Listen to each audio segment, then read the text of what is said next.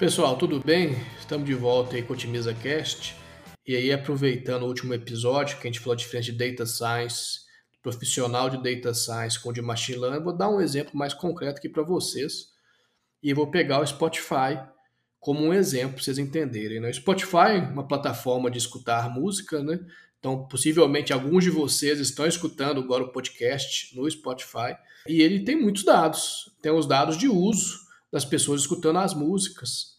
Então, o Spotify vai ter muitos dados de quem escutou música, de quais regiões, de como isso aconteceu.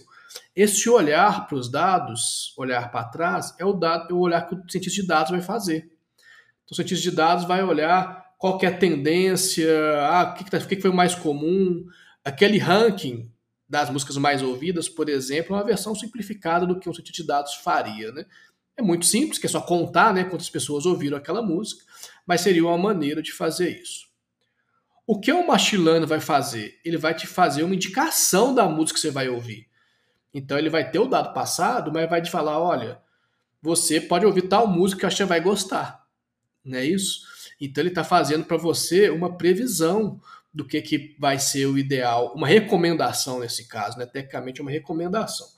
Então, a partir dos dados, os mesmos dados que de dados gera os relatórios deles e os insights, o profissional de machine learning, ele vai gerar um modelo computacional que vai ajudar você a escolher sua próxima música, né? Então, uma recomendação. Então, esse é um exemplo que a gente pode separar as duas áreas de conhecimento, né? E no final, em algum episódio eu vou entrar em mais detalhe, alguém tem que ser responsável de fazer isso rodar em grandes volumes, né? Então, nós temos dezenas de milhões de pessoas usando o Spotify ao mesmo tempo. Essa pessoa é o engenheiro de dados. Né? É isso aí, pessoal. Obrigado a todos. Espero vocês até o próximo podcast. Até mais.